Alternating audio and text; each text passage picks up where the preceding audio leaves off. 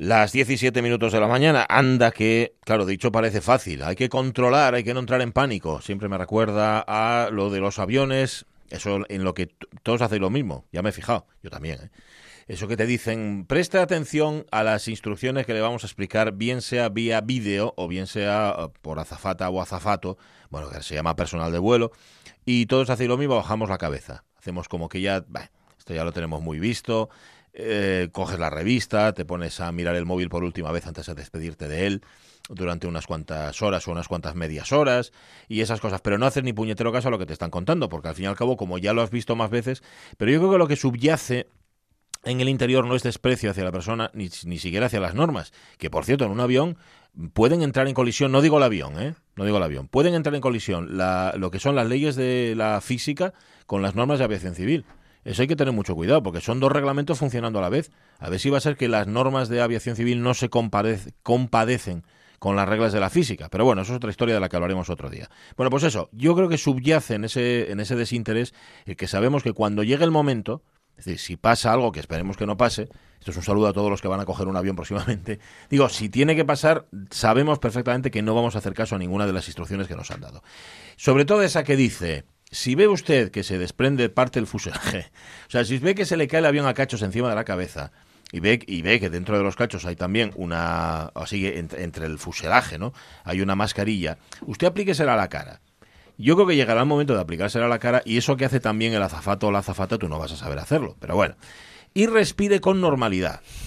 Si se te está cayendo encima del avión, ¿cómo vas a respirar con normalidad? Pues eso, controlar la apnea o controlar cualquier cosa que no podemos controlar pues eh, cuesta mucho. Y yo creo que no. Y salga por, uh, utiliza las salidas de emergencia, salgan de manera ordenada. Sí, ordenada sí. y tranquila. ¿Cómo voy a salir de forma ordenada y tranquila? Pero es que normalidad significa eh, normalidad eh, dadas las circunstancias, Mm. es decir, aceleradamente. Claro, normalidad dadas las normas. O sea, normalidad según lo que te dicen las normas. Sí, Usted tiene que cumplir estas normas. Y dice, oiga, no me fastidie. ¿Cómo voy a acordarme yo? Como si, no sé, voy a llevar... ha- Habrá gente que se ha sido organizada, ¿eh? Claro, Habrá que- personas que cojan el librito mientras van saliendo ordenadamente del avión, pero ¿Qué no es mi caso. Normal? Ya. That is the question. ¿eh? Ahí estamos, ahí Esta es estamos. como una pregunta para María Herrero o algo Ah, así. ¿Qué sí. es normal? ¿Qué es normal? ¿Eh? Bueno, Porque qué nada. poco normal, qué poco habitual es lo normal últimamente. Ah, sí, ¿no? sí. Que lo habitual y lo normal igual lo confundimos y, Sí, y sí, no son sí, lo mismo. Es como lo del sentido común. Eso sí lo hablamos con María Herrero. Sí, Lo del sentido sí, común. Que el sentido común es el que tenemos todos a la vez y todos pensamos lo mismo. Y, o es una especie de, de- de convención que Ya, existe para pero ya sabes ¿no? a lo del refrán, además, ¿no? De no sé cuántos millones de moscas. Ah, mm, sí, no pueden equivocarse. Hablando fin. de moscas, hay esto, para que luego diga Ramón Redondo que es un batiburrillo. Esto va todo enlazado. Sí. Hemos pasado a hablar de aviones, Sí. a hablar de moscas que vuelan Bien. también, y además que tenía que ver con lo anterior. Eh, hay una en el estudio, pero no es una mosca. Una grande y gorda. Es, sí, una grande igual. Habla así. Sí, sí. Habla así, tiene una... eh, y a eructar, antes la escuché eructar. sí. Sí. ¿Te das cuenta? puso la patina delante, ¿eh? ¿Cómo el sonido tiene tamaño? Sí. ¿Eh? Sí, claro. Cuando escucha un sonido grave pienso... "Ay, Porque no, si fuera pequeñina, ¿Eh? hablaría así. Eso sería- es. Sería una mosquitina, pero no, esto es un, es un moscardón. Vale. Mira, es entrar en cualquier periódico digital y encontrarme con cosas que tienen que ver con la dieta. Estoy leyendo en el país seis fallos en la dieta que engordan aunque comamos alimentos sanos. Hmm. Si pensáis que voy a leerme este artículo, estoy muy, muy equivocado, porque yo me hago ilusiones. Como alimentos sanos y ya. Ya. ¿Sabes? No, no me Ya. voy a preocupar encima. Ya me preocupo por los otros, por los chasquis y todo lo demás. ¿Cómo me voy a preocupar también por los alimentos sanos? ¿Estamos locos todos? Tomo alimentos sanos, eso ya me adelgaza. Solo pensarlo. Fíjate Ya. bien. Bueno, ¿Mm? Eh, calidad imprescindible. Sí, Lo de la cantidad también cuenta. ¿eh? Hombre, bueno, claro, si te comes seis Eh, aguacates. eh, O, por ejemplo, mira, estoy viendo aquí, le pones a unas endivias un montón de frutos secos Sí. o deshidratados o, to- o- Bueno, o te pones los- de nueces hasta el alma. Pero pues, los frutos secos son muy buenos Claro. ¿eh? y tenemos que ir acostumbrándonos a alimentarnos a base de grasas saludables y no de tanto hidrato. ya, pero ojo, que los, frutos secos sanos no incluyen al cacahuete, ¿eh? El cacahuete No. de sano tiene muy poco. Entonces, yo os lo aviso, y, y- a vosotros también, Alonso, ¿eh? Dicen que para el colesterol y todas esas cosas. ¿El Dicen, dicen lo de los cacahuetes. Malísimo, Mm. horrible, te hincha el hígado. Bueno, a lo que voy. No hay día que no aparezca algo de una dieta Sí. y sobre todo cuando se acerca el verano en algún medio de comunicación. Y ayer era el día sin dieta. Eso Día es. Internacional sin dietas. Esto es una celebración, parece ser que lo que tiene o, o lo que pretende, es que mm, miremos al cuerpo humano sin prejuicios. Es decir, que todas las variantes posibles de cuerpo humano Sí. son aceptables. No tenemos por qué cambiar nuestro cuerpo. Claro, eh, eso es una forma de verlo, pero si tu salud... tu- tu- Ah, es que ¿eh? es eso. Quien tiene que Claro. determinar cómo es nuestro cuerpo es la salud y no la estética. Ajá, pues Ahí está es. el asunto. Os preguntamos hoy por las dietas que habéis seguido. ¿Te has puesto a dieta muchas veces? ¿En? Hmm. ¿Lo has hecho por salud? ¿Lo has hecho por verte mejor? ¿Solo antes del verano o has desestacionalizado la dieta? ¿Te has puesto como el Kiko de Kikos? Eso es, por ejemplo, o, o de chasquis. Mm, ¿Alguna dieta que funcione? ¿Conocéis alguna? Bueno, ya, aparte, a ver, eh, estoy esperando, creo que todavía no ha llegado el de la dieta del cucurucho. Creo que todavía no lo ha puesto nadie en Facebook. Vamos a ver quién es el primero que, que lo hace. Yo ¿vale? sé que hay algo que es mucho, Ah, Eso es. pero Pues imagínate no voy a, in- a indagar Imagínate más. que, por ejemplo, el jamón, el jamón, por De- cierto, Jorge Alonso, muy buenos Sí. días. ¿Qué tal, qué tal? El jamón que nos trajo ayer Guillermo Tellado, De eso mucho. eh, que está haciendo, que sigue la máxima de los padres antiguos, que regalaban jamones Sí, sí. para que sus, hija- a sus hijos no les faltara de nada. Bueno, ahora los traen en sobres y en raciones de 100 gramos. Lo bueno que estaba, pero tú jamón no comes. No, Y no, o sea, no habrías hecho una excepción siquiera. No, no. Está buenísimo. Está buenísimo. No eres de los vegetarianos que comen jamón. no, no. Que a ver los hilos, ¿eh? Pero, Sí, pero sí, si eres sí. de, de los que comen pulpo, sí, ¿no? Eh, a veces. A veces. Vale, eso que es distinto. Como me contaban en, en- estando en el occidente de Asturias, Ay, que bien. Mm. en Semana Santa eh, lo que hacían era echar eh, a los cerdos al río Ah, sí, sí. para poder pescarlos. Esto lo contó Miguel Trevín alguna vez aquí. También, ¿verdad? Sí, sí, sí. Bueno, claro, es que de la zona Echarle viene. unos gochos al río. Bueno, lo ponéis, lo de las dietas, en Facebook. Y, o llamáis si queréis al 984 10 50 48. Que, Eh, te- hablando de noto- respirar normal, Sí, es que no te ha fatigado Alonso. al prove Sí, sí. Alonso, ¿sabes que hoy es el día del asma? Ah, Ah, sí. Anda. mm, bueno. Mira. Me acordé de ti en cuanto lo leí. ¿Hay ¿no? algún día que no sea un día? ¿Ya? No, no. Incluso algunos días son varios días. Sí, qué pesa, ¿eh? Pues este- está siendo el día del asma des- después de unos meses del asma, de los años del asma y de lo Ya, que nos queda Sí, del asma. Ver, hoy es un día como para asmáticos. ¿Tú lo ves? Eh, en el Natahoyo siempre es un buen día Bueno, para ya, asmáticos. claro. En Gijón siempre es un buen día para los asmáticos. en la zona este. Pero hecho- no, bueno, mm, los peores días son, aparte de cuando hay esta contaminación, pero que eso ya es perenne casi, parece ser, eh, la bruma. Ah, con humedad. amigo, ah, amigo. Que la humedad es por eso nos mandaban siempre de aquella a, A secar. secar, a sí. secar a, a- a Castilla, A ¿no? Castilla, sí, sí, es verdad. O sea que puedo mandarte a sacar a Castilla en algún momento, ¿no? Sí, a sí, la venta a sí. sacar a Vete Castilla, a sacar a Jorge, Castilla. por favor. Y a ver la ballena. La Dicen, ballena. dicen los expertos de hecho que aunque es cierto Mm. que eh, genéticamente hay una predisposición, Sí. es la mínima dada la altísima incidencia que tenemos hoy en día Mm. Claro. y que las cuestiones alérgicas y de contaminación son las que están Sí. marcando. Hombre. Sí, por ejemplo, este año es, es un- digamos, em, que si no recuerdo mal, estoy citando de memoria, es como el triple de casos ya en, en Cabueñes. Fíjate. ¿eh? En- Quiero decir, en Gijón. Ya. Eh, que no es casualidad. ¿no? No, no, claro que no, claro que no. Bueno, como también sabemos, tristemente, porque es noticia, que Arcelor va a reducir su producción, yo creo que más que desear que reduzca su producción, que la, que la controle, que, la, que sea un poco más riguroso con aquello de los Sí. filtros. Digo, para evitar nubonas y Que haga mucho boinonas. pero bien. Que haga mucho pero bien, correcto. Vale. Em, ¿Estamos preparados ya? Sí. Bueno, falta tellado, pero yo creo que podemos empezar, ¿no? Venga, tira, va. La radio es mía. Pachi Poncela. Igual que nos preguntamos cómo era nuestra vida sin los móviles, ahora aquí en la radio mía nos preguntamos cómo era nuestra vida sin Guillermo Tellado. Cuando no estaba aquí, cuando no teníamos a nadie a quien zaherir, a nadie de quien abusar verbalmente, y siempre dentro de un orden. ¿eh? Claro que eso ha cambiado todo, cambió ayer. Ayer a Sí. las 12 del mediodía todo cambió cuando sacó de una bolsa el jamón Sí. y los picos camperos. Que, sí. por cierto, cortesía de Bertín Osborne. Que Sí. fue el bello Bertín, fue el invitado de ayer. Ah, Sí, señor, el invitado de invierno. Bueno, enseguida sí, pero ya estamos todos los que he citado y Omar Caunedo, que está ahí a los controles. Así que todo listo. Y la ABU también, claro.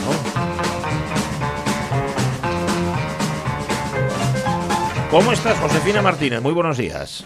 Hola, buenos días. Pues muy bien, y ya veo que vosotros también. Bueno, estamos estupendos. Hoy este, este fin de semana, cuando llego yo a la rotonda de Pola Vieja, que te pone Villapedre... ¿No viste mi casa? La casa de Ramón. Y vos- veo yo veo yo el, el pueblín de, de Ramón y de la ABU. Digo, uy, tiraré para allá. Lo que pasa es que no estaríais, seguro.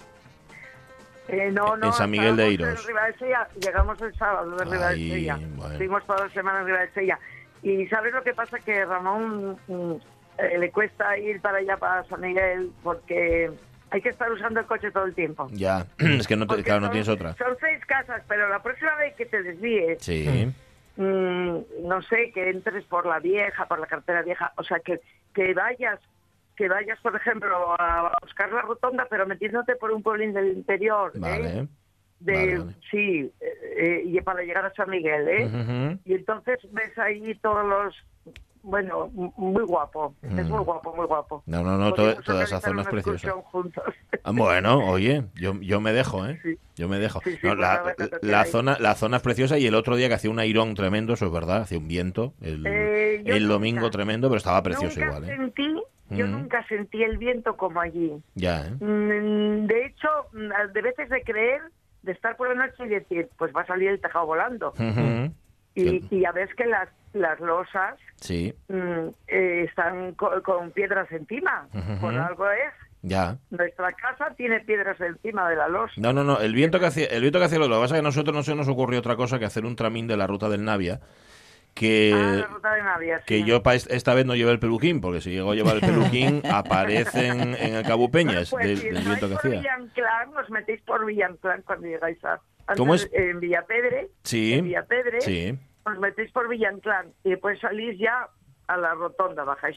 Y Ajá. de Villanclán pasáis por Villa, Villabo- Villanclán, Villabona y, y San Miguel de Iros. Ajá. San Miguel de Iros son seis casitas nada más, ¿eh? Bueno, pues no, no, no, la próxima, lo que pasa es que la próxima vez que vayamos por ahí, Abu, pregunto si estás. Sí. ¿Vale? Y, y hay una excursión preciosa por en el verano Mm. por el río arriba. Hay como una una montaña grande, pero Sí. que es de piedra y caer sobre roca sobre un lago, pequeño lago. Madre mía. Mm. Qué, qué bien. Tenemos Parece vídeo una postal. precioso. Parece una postal, qué Tenemos- guapo. Sí, lo que pasa es que yo no volví más, ¿eh? Mm. No volví más. ¿Por Desde, desde jovencita no volví ¿Porque más. no te, ahí porque no te coincidió no, o por qué? La gente no va y se cierra y creo que está el camino. eh, Anda. o sea, la forma de ir tienes que ir por el río arriba. Oh. Complicado, pero, pero es un, una pasada. Qué pena. Una pasada. Qué pena, porque eso Sí, es lo que se sí, llama yo ahora un recurso turístico, ¿no? Eso lo pones madre en cómo lo valor y ya. Madre como lo descubrieran, y las Ya. cataratas de Oneta y todo lo que hay por ahí tan guapo. Si lo descubren, estamos perdidos, como la Vicente, que Es- ya está inundada. Claro, es que no sabes, en estos casos, oye, ¿cuál es el secreto mejor guardado? Bueno, el secreto mejor guardado es aquel que no se cuenta, ¿no? Pues eso. que no se dice. Si tú dices la playina a No. la que voy yo, la- entonces ya lo sabe todo el mundo y no tiene gracia.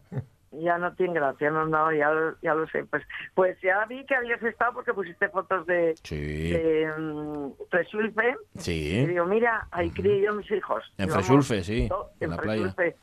Estaban como salvajinos después cuando venían podiendo entre la montaña y el mar. A ver, y que hay una playa, Fresulfe es una playa salvaje, totalmente salvaje, que de hecho hay que Sí. tener mucho cuidadín quien vaya a bañarse ahí, porque hay una playa Bueno, delicada. ¿Queréis creer que todavía no la conozco ¿No a estas alturas de todavía? mi vida? Bueno, campo y mar. Y ¿Tienes sí, que- sí, sí, voy a tener. Pero eso es campo y playa. Mira, Vale. Sonia, es, una, es una playa que cambia todos los años.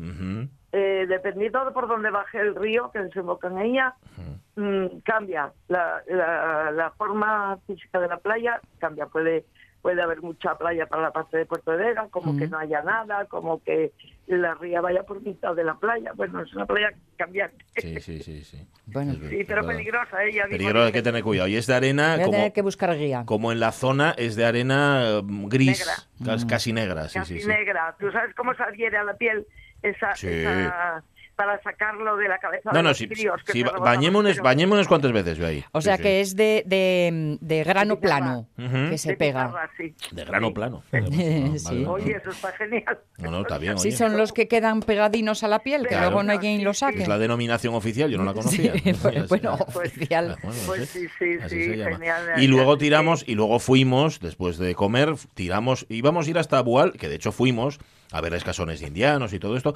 pero claro, pasamos por Coaña.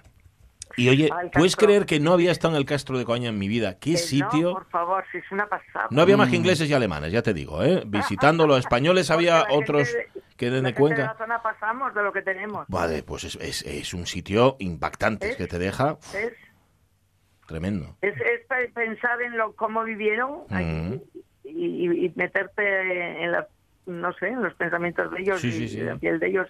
Tremendo, ¿eh? Impresionante. Verdad. Impresionante. Además estaba tan guapo el día que estaba todo, Me encanta todo, todo cuadraba. lo de meterse en los pensamientos, porque a- acabo de ver que esto lo hacemos muchos, ¿no? De cuando vas a un sitio así muy antiguo, todo, e tener, intentar tener la sensación de ¿Cómo viviría? que eh? si yo viviera aquí, ¿qué, qué me estaría pasando? ¿Cómo sería todo? ¿Eh? me hace mucha ilusión. sensación- Sí, perdona, sí. que te comes. Dime. No, no, esa sensación la tuve yo en las cuevas Bustillo. También. Es, Fue tremendo porque yo acababa de leer esos libros, yo creo que ya os, lo conté, ¿eh? los de Ay la Cazadora y, toda esa, esa Sí. serie de libros que hay. Mm. y de ah, eh, no sé cómo no me acuerdo la autora la autora o- que es pero bueno eh, que vi otras cuevas distintas Sí. y es lo que lo que es meterse en los pensamientos Claro, demás. porque si no lo que ves, que ves? Unas piedras y unas pinturas, pero dice, ay, aquí hubo gente. Y aparte que en Tito Bustillo durante miles de años estuvo ocupado aquello, ¿eh? O sea, una cosa tremenda. En- el caso de Coaña, por lo que nos contaban allí,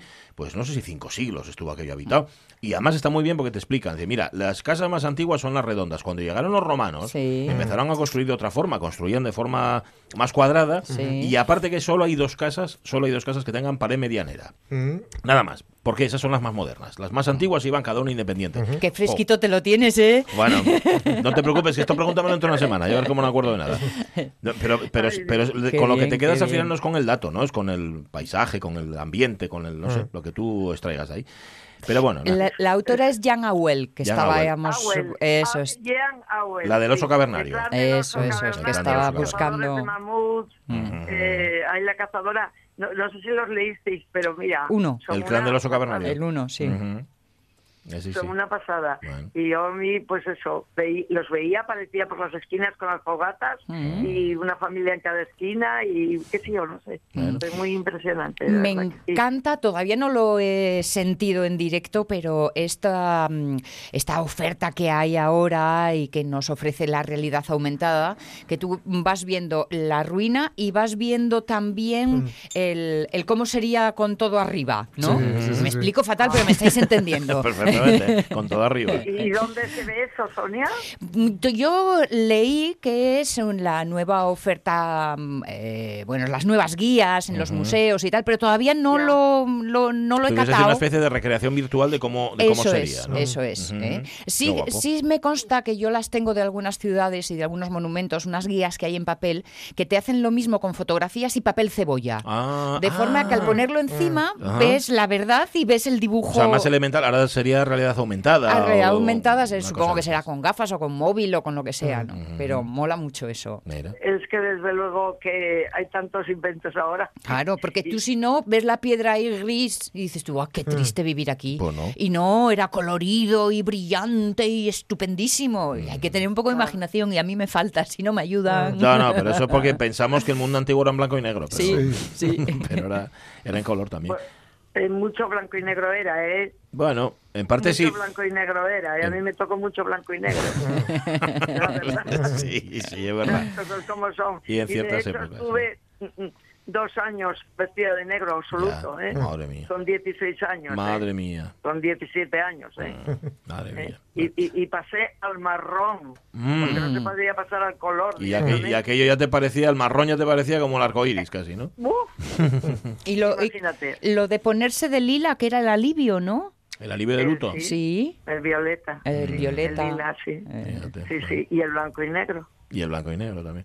Oye, por no hablar de cosas, por no hablar de cosas fúnebres, o sí, eh, ¿cuántas veces te has puesto a dieta, Abu? O- Mira, solamente me puse a dieta una vez en la vida y me Solo dio vez. ansiedad que la tuve que dejar. ¿Sabes lo que es comer una galleta? Sen- sentir el crack en los dientes Mm. y escupirla. Ay. Y dije, se acabó, esto no puede ser bueno. ya. Por- porque a- a lo mejor físicamente sí, pero claro, m- mentalmente no, psicológicamente no. Yo siempre fui gordita. Eh, eh, me adelgacé después con los críos, quedaba muy delgada cuando tuve los niños, fui muy delgada, pero yo siempre fui una cría gordita. eh, ¿Qué voy a hacer? Eh, lo que soy. Como, Pero, como decía eh, mi abuela, gordita no, aprovecha. Mm. aprovecha. Que lo aprovechaba sigo, todo. Sigo, sigo, sigo gordita. Pero bueno, yo estoy bien, me encuentro bien. De, de todo lo mío que me dijo una amiga el otro, el otro día, que me hizo mucha gracia, porque le- mm, venía de Gijón y estuvimos comiendo con ellos, con Ángeles y Manolo en Riva de Sella, y dice, digo, ¿por qué adelgazaste tanto, Ángel? Y dice, ya 12 kilos. Digo, ¿pero Joder. qué hiciste? Y decía, no, me dijo mi hija Noemí que comiera lo mismo que podría comer o hubiera podido comer mi abuela. Ajá. Ops. Mira, eso Mm. nunca nadie me lo había dicho. Se ¿A que refiere, no? se refiere a la cantidad. A la, ca- a bueno, a la abuela yo creo que se refería a los alimentos. Ah, no vale, vale. alimentos procesados. Lo entendí. Eso es, porque otra doctora de aquí de Oviedo, amiga mía, me dijo, no comas lo que está envuelto. Sí, Sí. Ah, pues eso es. Eso es. Y son dos, dos no sé, orientaciones que, Está bien. que están bien. Sí, no, está muy bien. Sí, sí. Hay, hay una tercera, que esto más parece ser que lo dan los dietistas, y las dietistas también, que es comer lo que te cabe en una mano. Lo que te cabe en una mano, claro, depende de las manoplas que tengas. Yo como no la tengo muy grande, la mano, Pues voy a pues, decir que como los lentejas van a caber muy poco. que se- en una mano sí, Y, y además depende de que sean lentejas o que sea una ensalada de lechuga, porque una mano entonces ya. Lo que te cabe en una mano. Acabáramos. posiblemente se refiere a la proteína solo. ¿eh? Vale, vale, Sí. vale. Eso. Pero Grande Cobian, Grande Cobian, Sí. mm, creo que decía, come de todo en plato pequeño. Sí, sí. Mm. También de él creo que es la frase que dice que lo único que no engorda es lo que queda en plato. Tienes razón. O sea, que las Y- cosas y- como son. Y, y- y que te curioso, comes ¿eh? un pastel que sea de pastelería, Hombre, bueno. Mm. que no sea de... Ah, bueno, de, pero de, es- de plástico. Claro, pero esa es otra. Si vas a comer algo, si te vas a saltar la dieta o vas a hacer... Contra come lo bueno, come lo Claro, curioso, no claro. comas cualquier guarrimindanga de esas que coméis vosotros, los jóvenes. Y si, y si viene eh, envuelto, ¿eh? Mm. o vamos, en bote o tututata, si tiene más de tres ingredientes, empiezan los problemas también. Ajá. Vale. El, el- esos que llevan la E, el expediente, Hoy. Eso, ¿Eh? olvídalo. ¿Eh? ¿Eh? ¿Eh? Porque ¿Eh? yo, yo no soy nada histérica, ¿eh? no me no, no soy de mirar. Mm, Yo cada no, vez más. No, pero Yo- tengo mis hijas que, que leen la, la letra pequeña de todo, madre mía, que de son. Mm. Por Dios, tampoco se puede andar así por la vida. No, Bueno, pero de vez pero- en cuando vigilar sí. Sí, y ahora y- miramos lo del aceite de palma, por ejemplo. Exacto. Ese tipo de cosas. Bueno, salgo de misa, compro unas galletas allí en Madrid, Mm. me dice mi nieto, a ver abuela, ¿tienen aceite de palma? ¡Hala! De una pieza, ocho años. Pero rapaz, ¿tú qué, ¿tú qué dices? Mm. Yo no sabía ni, ni Oye, si lo había oído. Está muy bien. Es un consumidor consciente y solo tiene ocho años. Está muy bien. Sí, Pero señor. date cuenta lo que les enseñan ya. Bueno. Claro. Nos estuvieron enseñando esto. Sí, Es sí. que a las grandes empresas es la única forma que tenemos de convencerlas, los consumidores, ¿eh? de enseñándoles qué sí compramos y qué no compramos. Claro. Ya verás qué rápido cogen En cuanto les toca la cartera. rápido, Sí, la idea. sí, Sí, sí, sí. sí, nada, hijos, que hay que seguir alimentándose, pero mira, ya como se pueda. Yo en este momento estoy haciendo una y estaba haciendo una cosa Mm. y bueno, mm, que engorda que se, que se mata. Bien. Mm, pero- a ver si os- Pero si suena a una cosa maravillosa. ¿Qué, qué, qué es? ¿Qué es? Sorpresa, porque mira, estoy pensando que puedo pasarme por ello, llevo un poco. ¡Ay, vale! Vale, pues luego, luego lo contamos, lo catamos y lo contamos, esas cosas. Vale, vale. Estupendo, Bueno, pues estupendo. nada, ayer, ayer comí fabada de, de, de ahí, de San Miguel de Iros las Fabas, de Ujú. debajo de, de la finca del Artero, Sí. justo debajo, Ujú. que no encontramos la piel. Hala. La de piel. verdad. O sea, de buenas, De De los- piel. de finas que eran, ¿eh? Impresionante. Qué bueno. impresionante. Si vas a comer algo, cómelo curioso. Ya está. Eh, sí, Come. sí, que las veo yo desde, desde casa, las vemos allí plantadas y, Ujú. y bueno, ahora ya pusieron eh, unas cantidades tremendas de plantación, creo que lo venden mucho al corte inglés, las esas. Pero Ah, sí. y nosotros compramos directamente al, al señor, Mucho mejor. pero, pero impresionantes, ¿eh? Mm. Bueno, bueno, Qué pues bueno. tráenos la prueba. Que bueno, esos cómplices se pueden comer. No sobraron, ¿no? No quedó, no quedó un galipo ahí Yo, para... ¿sabes lo que hice? Como, me, como voy el lunes, lo que so- les que sobraron, congéleles para que les estuviera Ay, qué rico. Ah, qué bueno. Qué bueno. Vale. Em, Pero bueno, Abur, que que por nos... favor, que- sabes, un día os llevo, ¿eh? Vale, no, no, no, no exageremos, tampoco falta. Que no, se nos están poniendo los dientes largos. Nos vemos luego y si no hablamos el martes, ¿vale? Venga, chao. Cuídate acuerdo, mucho, acuerdo. Un besín, José. Adiós, un besín. Adiós. Chao, adiós, chao, adiós. Mira que yo iba a preguntar yo qué iba a comer hoy, pero no sé, algo está preparando ahí Sí, sí. muy especial. Pero a mí suéname a lambionada, ¿eh? Sí, En la mala tarea en la que está. ¿Qué crees? ¿Que va a traer tallado todos los días jamón? No, no puede ser. ¿Qué trajiste hoy? Ah, ¿trajiste algo? ¿Ah, sí? Ah, va. Bueno, pero me mantuviste durante un momento, Eh, unos eh, segundos, mantuviste. vilo, pero de repente... Ahora que ya eres para mí don Guillermo. Ay, sí. Acuérdate cuando le llamabas decepciones, Sergio. ¿eh? Bueno, Sí. bueno, bueno, bueno, bueno, que Eso formaba parte de tu infancia más elemental. Sí.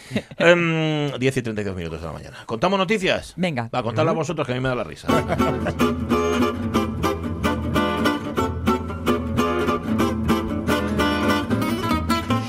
Bueno, pues entonces vamos a contar noticias. Tralará. ¿eh? Nos vamos hasta el volcán Kilaueau. No, lo he dicho fatal. Es que hay tanta vocal aquí seguida. Y la wea. Kilauea, Sí. ea, ea, y te lo sabes. Pues bien, un hombre se cae al cráter de este volcán tras saltar la barandilla de seguridad. Según él, para verlo mejor. Se cae, se cae. ¡José María, por Dios! Pues ahí fue, se cayó. Sí, sí, el turista, era un turista que resbaló y cayó unos 21 metros y pudo ser rescatado con vida, aunque fue bueno, gravemente herido, ¿no? Tenía 32 años, o tiene 32 años, y va a seguir teniendo 32 años, este cumpla 33 años porque no se ha matado. Sí, sí, ahora. Eh, está estable tras caer por este volcán en Hawái. Es uno de los más activos del mundo, en una maravilla de seguridad que está, bueno, no es un capricho. Sí. Está ahí porque, Exacto. en fin, es digamos hasta donde se puede estar para que no poner en peligro tu integridad física, cosa que este hombre ha, ha descubierto en sus propias carnes. Eh, quería ver mejor el borde, perdió el equilibrio y cayó estos 21 metros. El responsable del Parque Nacional de los Volcanes de Hawái ha advertido que los visitantes nunca deben cruzar las barreras de seguridad, especialmente alrededor de los peligrosos y desestabilizados bordes, que si a bote pronto dices tú, igual no hace falta recordarlo. Ya, Pero la lógica, eh, ese sentido común del que hablábamos. sí, sí, pero se ve que sí, se ve que sí, que hay que recordarlo de tanto en tanto. Es mm, por las mismas razones por las que no hay que acercarse mucho a, por ejemplo, San Lorenzo cuando hay un temporal. Sí, ¿no? sí, que o a- también, O a cualquier, ¿eh? a cualquier costa o a cualquier parte de la costa cuando hay un temporal, ¿no? A la entrada del parque hay que poner el vídeo del señor cayéndose Sí. y así no hace falta explicar mucho sí, más. sí, sí, sí, sí, efectivamente. O una foto de Darwin. Sí, también.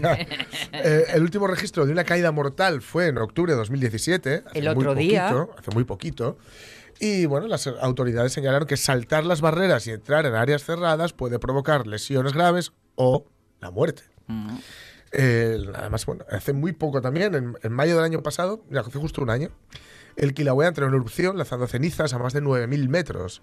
Y bueno, esto obligó a, evacuar la población y, y dejó unas imágenes muy impactantes que todos podemos imaginar ahora mismo de lava. Sí, ¿no? sí. De modo que que tener en cuenta que no solo es un volcán, un volcán perdón, con la caída que se le presupone, sino que Ajá. encima está activo. Sí, te tose ¿No? en cualquier momento. Claro, es el más activo de los cinco que hay en el, el archipiélago hawaiano. Ajá. Así que bueno, a ver si tenemos un poquitín de, de cuidado, que luego acabamos, pues eso, lamentándolo.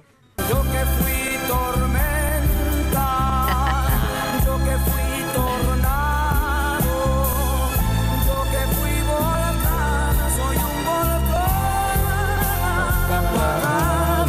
Porque el futuro las te.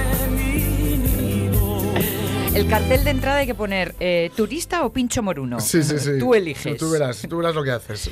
También es muy habitual, y seguro que habéis visto vídeos en, en la red del que cruza la valla y acaba en la jaula de los tigres, Sí, de también, los leones, también, también. ¿eh? o, o pone al chiquillo fuera dentro de la valla también para que Sí, vea mejor si te acaba cayendo.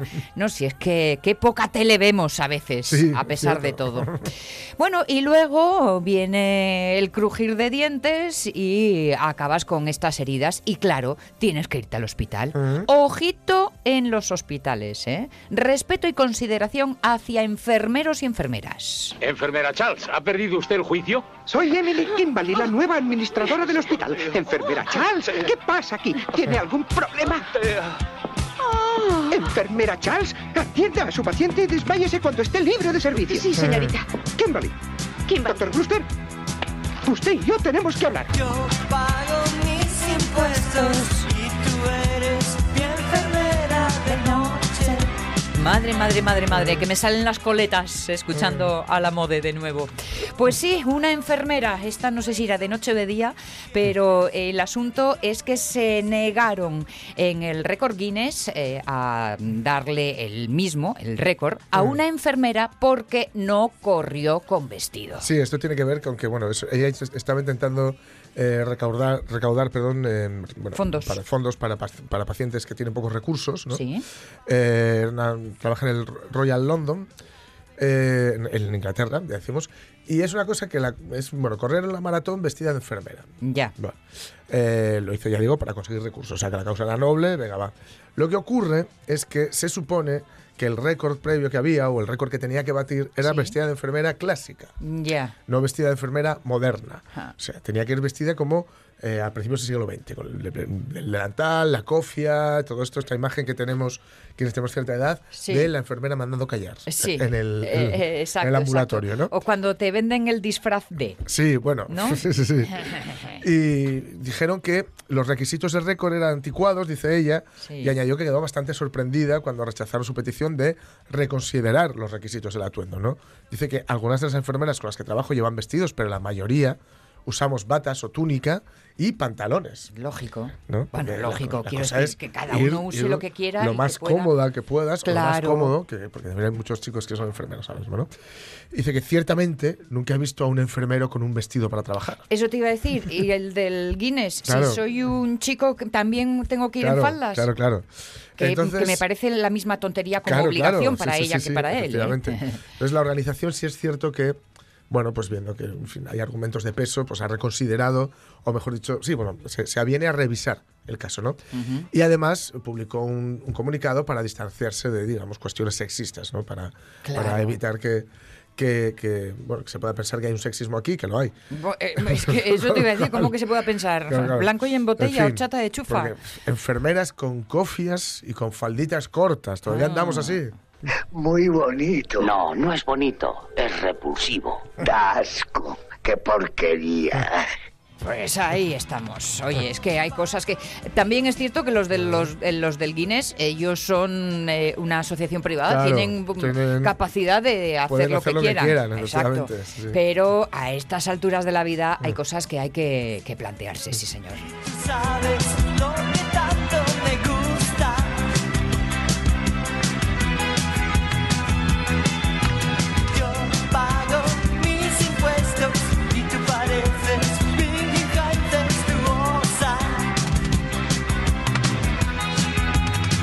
Qué sonido ochentero, Sí, sí. principios de los 80, Sí, sí, sí. ¿Eh? aquellos jovencísimos la mode. Ay, cuánto tiempo va pasando. Bueno, hablando de pasar tiempo, para que acabe el año quedan 238 días. Primavera avanza, que decía Arcel González. Pues sí, avanza, avanza y en un mes o así llegamos a las dos centenas y tiempo y se acabó, porque esto va demasiado deprisa. Bueno, ya sabéis cuál es mi truco para que el tiempo pase más despacio, ¿eh? es mirar muy a menudo el reloj. Sí. De verdad. Mm, Ya sabéis que la prueba de algodón la marca cuando estás esperando por alguien, Sí, ¿eh? sí, que no haces más que mirar el reloj y no corre, Mm. pues también funciona al revés. Cuando quieres atrapar el tiempo hay que mirar muchas veces el reloj y parece que de alguna forma mm, se escapa menos deprisa. No sé cómo lo hacían, pero en el 558, claro, si estaba nublado lo tenían más complicado. En Constantinopla colapsa la cúpula de la Basílica de Santa Sofía. Justiniano I inmediatamente ordena que sea reconstruido. Y no es fácil reconstruir la cúpula de una iglesia. La cópula. Justamente la cópula no es un método artificial, ¿qué está No, diciendo? está equivocado, Ramírez. ah, me lo va a decir a mí. es lo más natural del mundo y es sí. fenómeno aparte, a mí me Sí, encanta. Sí, sí, a mí también me encantaba, pero Pero se cayó.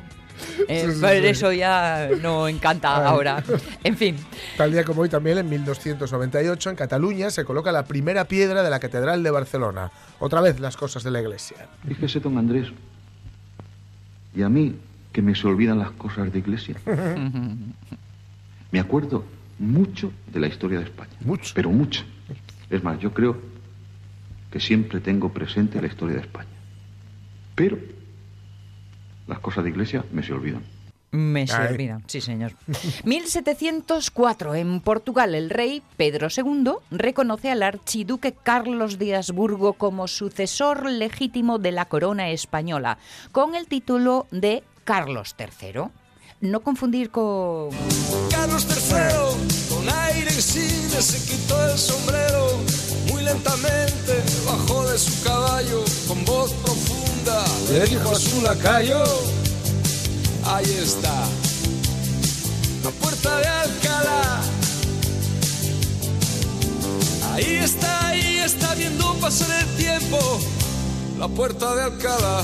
Anda que si antes la mode sonaba a los 80, estos Sí. son los 90 en plenísimo. Mm, Es, bueno, es un poquito anterior, yo creo. ¿Sí? Sí, sí, sí, pero es el momento en el que se ha ido como decapando. Ajá. Los 80, estos se van- los 80 empiezan al principio como muy minimal. Sí. ¿no? Luego se van a, aumentan como la A la laca. exuberancia, Sí, sí, ¿no? tienden- se carga el pelo, luego se van decapando. Justo antes, esto yo creo que es como el 87, 88, Ay, por ¿sí? ahí, yo creo. Fíjate, Sí, pues sí, hubiera sí. perdido los 50 Sí, sí, millones, sí. ¿eh? Y luego ya llegan los 90, que, bueno, además en los 90, sí, porque los 90 ya es cuando, mm, sí, ya entran así las producciones como más crudas y un poco más tal. Entonces, así esto está como el principio, porque todavía no es que tiene como brilli brilli, Sí, tiene como, sí. como eco, como un poco de tal. Brilli, brilli, brilli, brilli. ¿eh?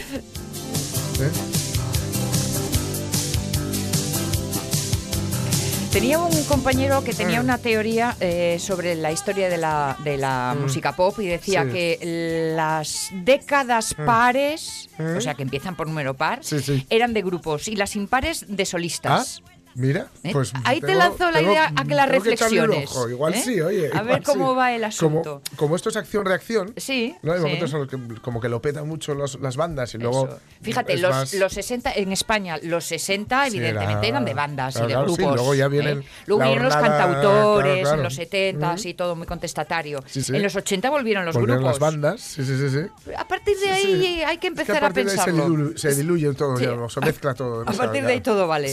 Bueno, tampoco está del todo mal. No, no, no, para nada. Hablando de música, 1824, en Viena, Beethoven estrena la novena sinfonía.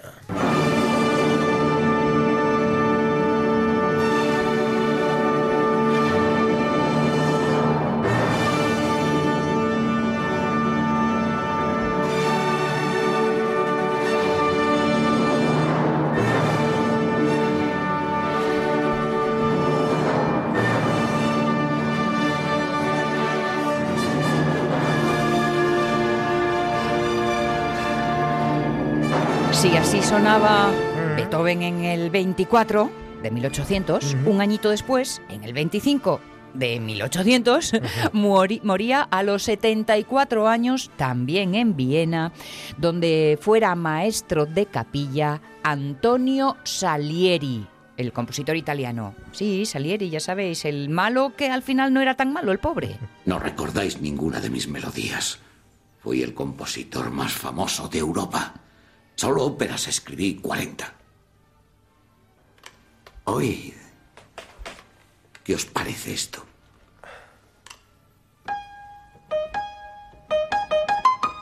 Pam, pa, pam, pa, pa, pa, pa, pa, pam. Pam, pam, para, pa, para, pam. Pa, pa, pa, para, pam. Pa, pa, pa, para, pam. Pa, pa, pa, pa, pa, para, para, pa, pa, para, para, pa, pa, para. Eso lo conozco. Hmm. Sí, es algo hermoso. No sabía que fuera vuestro. Hmm. No lo es. Ahí estamos.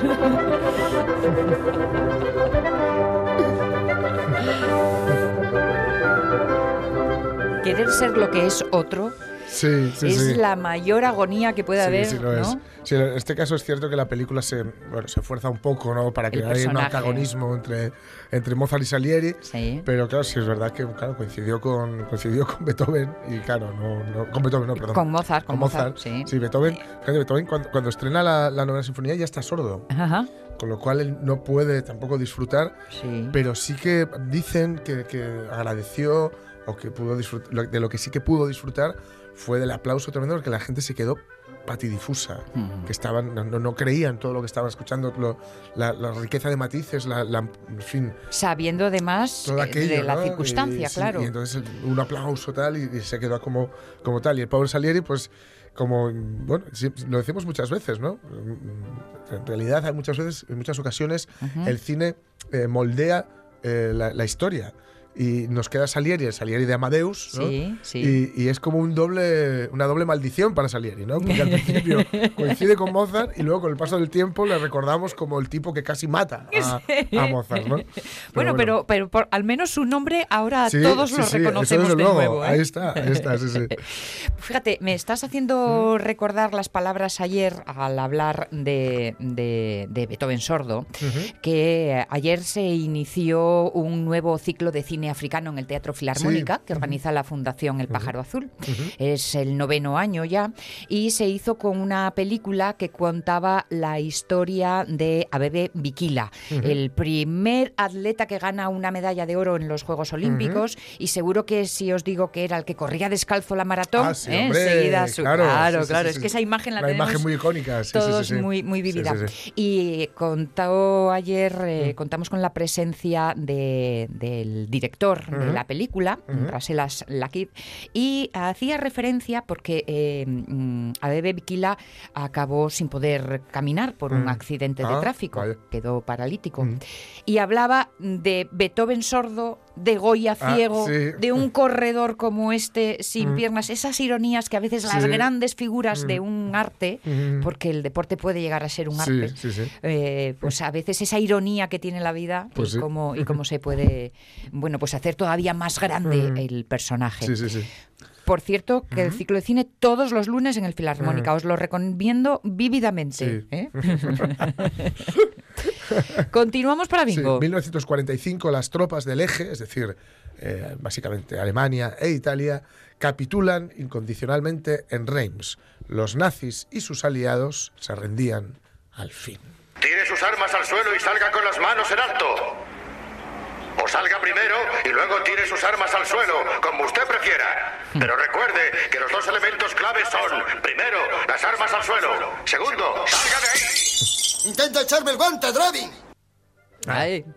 Nos vamos a 1962. En un pozo artificial a 258 metros bajo tierra en el área U3AX del sitio de pruebas atómicas de Nevada, a unos 100 kilómetros al noroeste de la ciudad de Vegas, a las 11.33 hora local, Estados Unidos detona su bomba atómica Paca de 8 kilotones.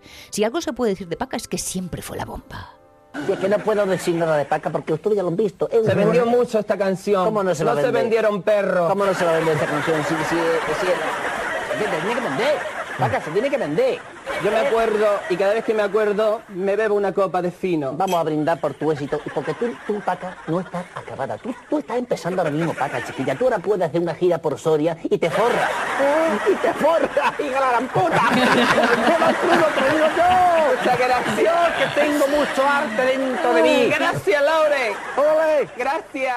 Ah, gracias. Y acaban la entrevista entregado al, al- al fino.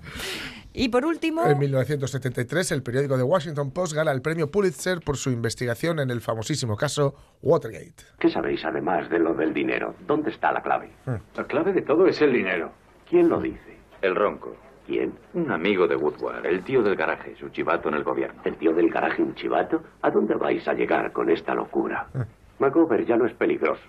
La reelección de Nixon es un hecho. El Washington Post se empeña en un asunto que va a acabar con el periódico. Todos me aconsejan, abandona el caso y yo sabiamente contesto, calma hijos, cuando tenga pruebas me echaré al monte. Y la verdad es que no sé dónde estamos. ¿Qué buscáis ahora? Una lista de empleados del comité. ¿Dónde está? Es secreta. ¿Y cómo podréis lograrla? Pues con un poco de suerte. Entonces, buscad la suerte. 10 minutos para las 11 de la mañana. Ya sabéis que nuestro Facebook hoy hace referencia a esa jornada ayer de la no dieta. Por eso esta mañana, incluso con nuestra ABU, hablábamos de una buena alimentación. Y salieron algunas ideas, pero vamos a por algunas más.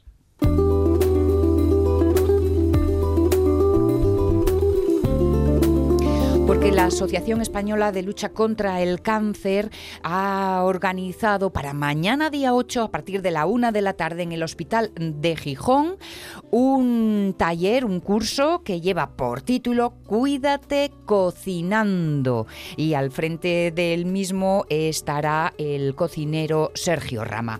Pero no será el único taller que ponen en marcha desde esta asociación.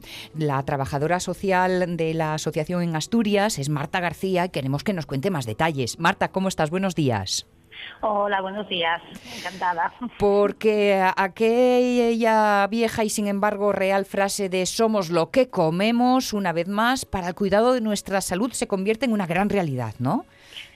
Pues sí, la verdad que es fundamental la alimentación, ya no solo para la enfermedad que nosotros estamos luchando contra ella, que es el cáncer, sino para cualquier persona, la dieta es fundamental. Y estamos viendo que últimamente nuestra famosa dieta mediterránea, pues cada vez la tenemos como más abandonada. Entonces hay que reivindicar la dieta mediterránea y una dieta saludable desde bien. pequeños.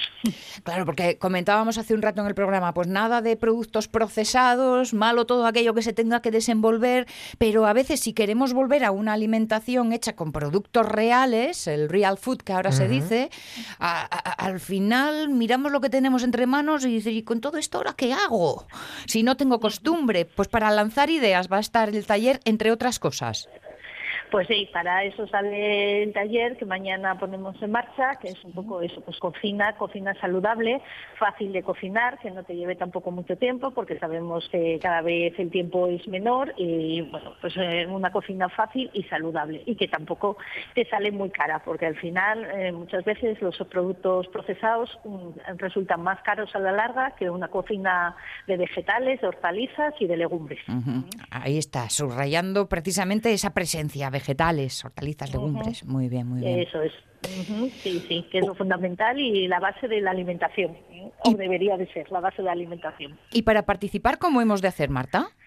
Pues simplemente se llamará a los teléfonos de la asociación en 985 35 62 56 o al 605 45 48 02 y ya los inscribimos eh, para el taller. Vale, perfecto. Si alguna persona no puede o se entera mm. mañana, también puede ir a la una, a donde el aula 7, que está al lado del salón de actos del Hospital de Cabueñes, que ahí estaremos. Bien, perfecto, muy bien. Atención porque este es el taller inmediato, pero no el único, porque ya lleváis todo el trimestre y todavía quedan en cartera otros cuantos, ¿no?